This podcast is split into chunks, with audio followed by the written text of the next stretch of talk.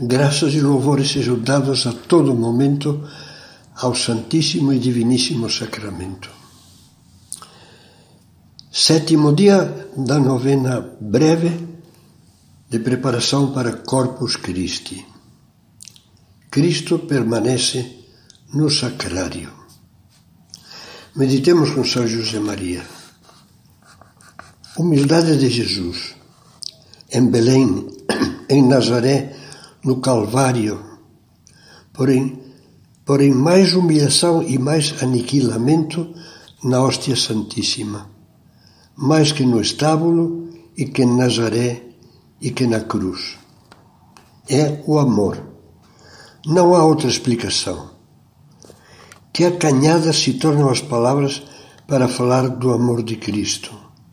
Ele sujeita-se a tudo, admite tudo, expõe-se a tudo, a sacrilégios, a blasfêmias, a frieza da indiferença de tantos, com tanto que ofereça, ainda que seja a um só homem, a possibilidade de descobrir o bater do coração que salta em seu peito chagado. É preciso adorar devotamente esse Deus escondido. Como diz São Tomás de Aquino, o hino Adoro-te devote. Ele é o mesmo Jesus Cristo que nasceu de Maria Virgem, o mesmo que padeceu e foi imolado na cruz, o mesmo de cujo peito trespassado choraram água e sangue. Oração.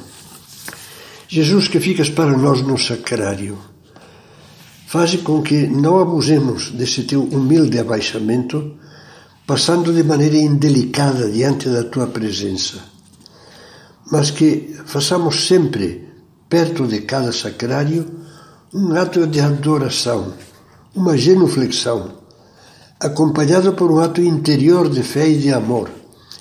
Creio firmemente que estás aqui, que me vês, que me ouves.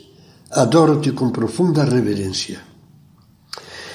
Ele está no sacrário, dizia Santo Afonso Maria de Ligório, e dali nos olha. Ainda que se oculte aos nossos olhos, está realmente presente para ficar ao nosso alcance. Oculta-se para se fazer desejar.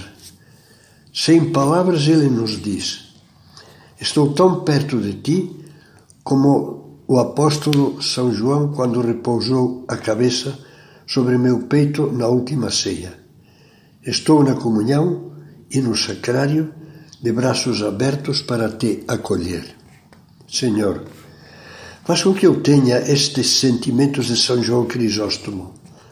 Ao vê-lo exposto diante de ti, deverias dizer a ti próprio: Por este corpo já não sou terra nem cinza, já não sou cativo, mas livre.